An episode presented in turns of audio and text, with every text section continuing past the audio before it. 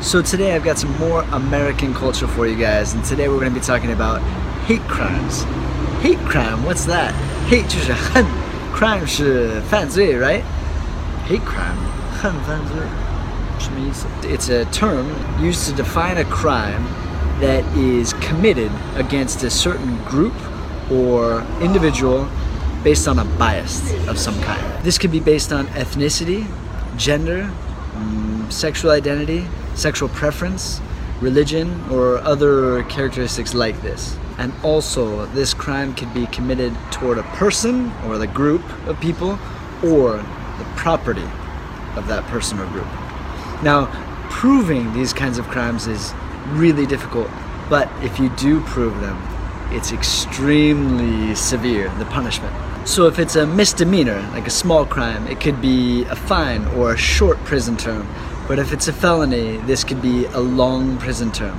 They are very serious about hate crimes in America. So why are they so severe? Well, usually crimes are committed toward an individual, but with a hate crime, they're committed toward a group or a segment of people. This is extremely sensitive, and the punishments are extremely severe.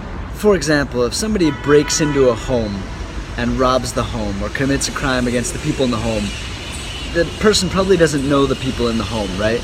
But if a person commits a crime toward a person because they're black, well, that would commit a hate crime because it's based on ethnicity, right? I think the crimes are treated so severely and we're so sensitive towards hate crimes in America because America is extremely diverse.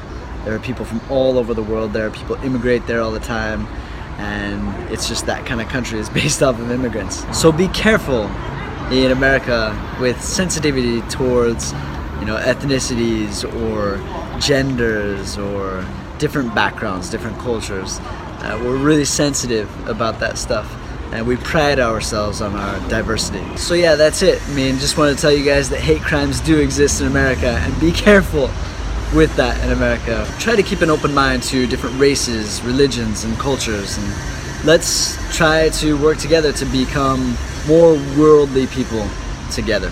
All right? That's it for today. Hope you guys learned something. Hope you found out something new about America. Have a great day. I'll see you guys soon. All right? Take care. Bye bye.